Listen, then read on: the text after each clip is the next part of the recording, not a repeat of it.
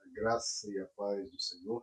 Eu sou o pastor Romulo Pereira, da Igreja Batista, Palavra da Graça, e hoje nós vamos estudar os Atos dos Apóstolos, capítulo 13, verso 43, que nos diz: Despedida a congregação, muitos dos judeus e estrangeiros piedosos convertidos ao judaísmo seguiram Paulo e Barnabé. Estes conversavam com eles, recomendando-lhes que continuassem na graça de Deus. Bom, meus amados, nós estudamos a pregação do apóstolo Paulo, aqui no capítulo 13, uma pregação que se estende por 26 versos, e elaboramos vídeo verso por verso, mostrando a explanação dele da mensagem do Evangelho aqui para os judeus. Então, chega-se à conclusão dessa pregação ali na sinagoga, né? se termina ali aquele período de culto, as pessoas saem. Algumas pessoas vão seguir Paulo e Barnabé. Ou seja, eles querem mais, eles querem aprender mais, eles estão buscando, eles estão sedentos. Essa é a primeira coisa que temos que pontuar aqui para colocar isso diante da nossa vivência. Será que nós queremos mais de Deus? Ou a gente só cumpre uma rotina de ir à igreja, ou de ler um devocional? É só uma rotina ou é algo que realmente mexe com a nossa vontade. Nós ficamos não curiosos, mas sedentos, com vontade de se alimentar, de se nutrir, de se fortalecer em Deus, de que realmente querer mais de Deus, ter sede, fome de justiça, ansiar, anelar por estar na presença de Deus e ouvindo a sua mensagem. Isso é essencial para a nossa vida, para o nosso coração, para a nossa espiritualidade. Agora, o ponto aqui mais importante é o que o apóstolo Paulo recomendou a eles, recomendando-lhes que continuassem na graça de Deus, que perseverassem na graça de Deus. Essa é uma mensagem constante em todo o Novo Testamento. Porque a missão nossa, como pessoas que querem a Deus, não é conhecer a Deus e pronto. Não, a gente tem que permanecer. Porque de que adianta a pessoa começar uma caminhada e abandoná-la no meio do caminho? Não, não adiantou de nada. É, não importa como você começa essa corrida, essa caminhada, importa como você a termina.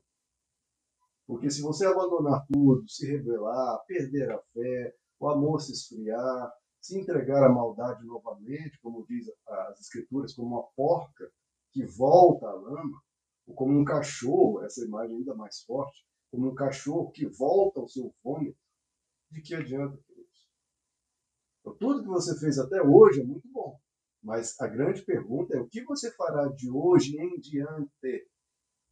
Porque você precisa permanecer. Ao longo da minha caminhada cristã, a quantidade de pessoas que eu já vi super avivadas, falando de Deus, cheia de louvores nos lábios, depois, depois passa um, dois anos, cadê a pessoa? abandonou, desistiu. Alguma frustração, alguma decepção, seja com pessoas, ou algo que aconteceu na vida dela, a deixou desmotivada, ou caiu no engano de teologia da prosperidade, que se tornaria um milionário, abandonou a fé, e mil e umas pessoas de todos os tipos que acabam deixando no meio do caminho. E qual a lógica de deixar Deus por qualquer situação que seja? seja de decepção, seja mesmo de algo trágico. Por que deixar a Deus? Se a grande promessa é que nós vamos para a glória eterna junto dele, essa é a principal promessa.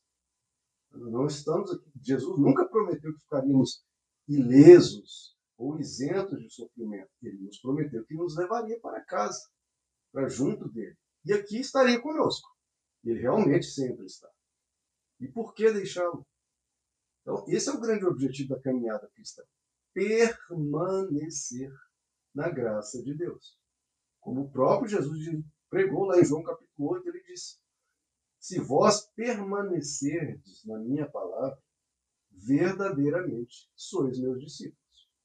Então, quais são os reais discípulos de Jesus? Aqueles que permanecem em Sua palavra. Não apenas crê e depois abandona. Ele crê e permanece. Ele resiste às tempestades, resiste às más ações humanas e das trevas e permanece na sua caminhada. Ele é testado pelo fogo por diversas vezes e aprovado. Em João capítulo 15, Jesus faz um longo discurso sobre, sobre isso, sobre perseverar, sobre permanecer nele. Ele diz: Eu sou a videira, vós sois os ramos. Quem permanece em mim e eu nele, esse dá muito fruto. Quem vai permanecendo, quem persevera, esse vai dando fruto. Porque sem mim nada podeis fazer. Quem não permanece, olha só, esses tantos que ao longo da caminhada cristã a gente vai vendo abandonando, nós podemos ser o próximo se não cuidarmos. Quem não permanece em mim é lançado fora, como uma vara seca. Tais varas são recolhidas, lançadas no fogo e queimadas.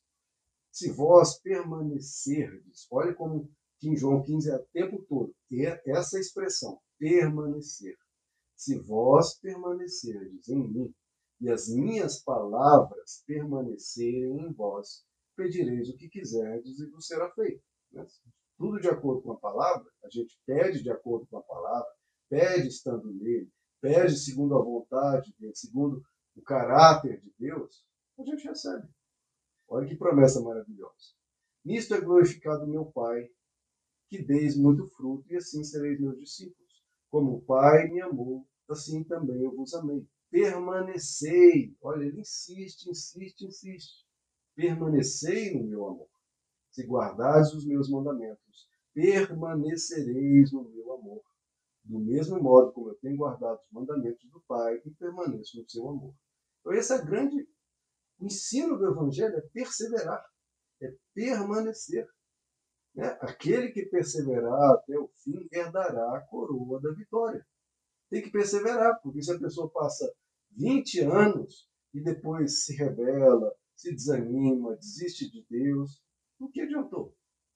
Depois que você adquire 20 anos de conhecimento, de experiências com Deus, de vida com Deus, ouvindo a palavra, e ainda assim a nega, a rejeita, como pode uma pessoa 20 anos ouvindo a mensagem do Evangelho, vendo quão sublime, quão perfeito, quão maravilhoso, quão verdadeiro é, como ensina o caminho do bem sempre, e sempre exaltando a Deus, e sempre cuidando do ser humano, como uma pessoa abandona isso? Se ela abandona, ela está fazendo uma decisão consciente, sabendo que está deixando. Isso é grave. Então, queridos, temos que ser como o apóstolo Paulo. Eu combati, olha, ele no fim da vida, tendo passado por piores dificuldades possíveis e por causa do evangelho, naufrágios, espancamentos, tentativas de assassinato, todo tipo de barbárie, apedrejado. Então, todo tipo de coisa ele passou e ele diz: Eu combati o bom combate. Eu completei a minha corrida, a minha carreira. Eu guardei a fé. É isso que precisamos fazer, queridos. Combata o bom combate no seu dia a dia. Não se dê por vencido. Complete a sua corrida. Você tem que chegar lá na linha de chegada. E guarde a sua fé. Guarde o seu coração. E vamos perseverar. Em 2 Coríntios, capítulo 6, o apóstolo Paulo diz: Nós vos exortamos. O que o apóstolo Paulo vai nos exortar? A que não recebais a graça de Deus em vão. Por que desistir? Em Gálatas 5, ele também diz: permanecei, olha de novo essa expressão, permanecei, pois firmes, e não vos dobreis novamente a qualquer julgo de escravidão, seja o pecado, seja qualquer engano ou mentira. Em Hebreus 12 ele diz: Tende cuidado, cuidado, meus irmãos, para que ninguém fracasse da graça de Deus. Como isso acontece? Ele diz: Para que nenhuma raiz de amargura brote e vos perturbe, e por ela muitos se contaminam. Por que, que muitos deixam? Muitos deixam o evangelho, abandonam a Deus, abandonam a igreja, se desanimam, porque permitem nascer uma raiz de amargura, brotar essa raiz de amargura. A pessoa começa a ser envenenada por dentro. Ah, é isso, é aquilo, é algo que fizeram, algo que falaram. Ou ele mesmo se engana ou vai permitindo alguma dureza de coração, alguma mensagem ruim, algo contaminar sua mente, raiz de amargura, algum ressentimento, alguma inveja, alguma falta de perdão, ou porque algum líder cristão pecou, ou fez isso, ou fez aquilo, ou roubaram, exploraram a fé. Deus não tem nada a ver com isso. Pelo contrário, Deus vai julgar a estes. É mais um motivo para estar mais apegado a Deus ainda. Não permita, queridos, que nenhuma raiz de amargura brote no seu coração.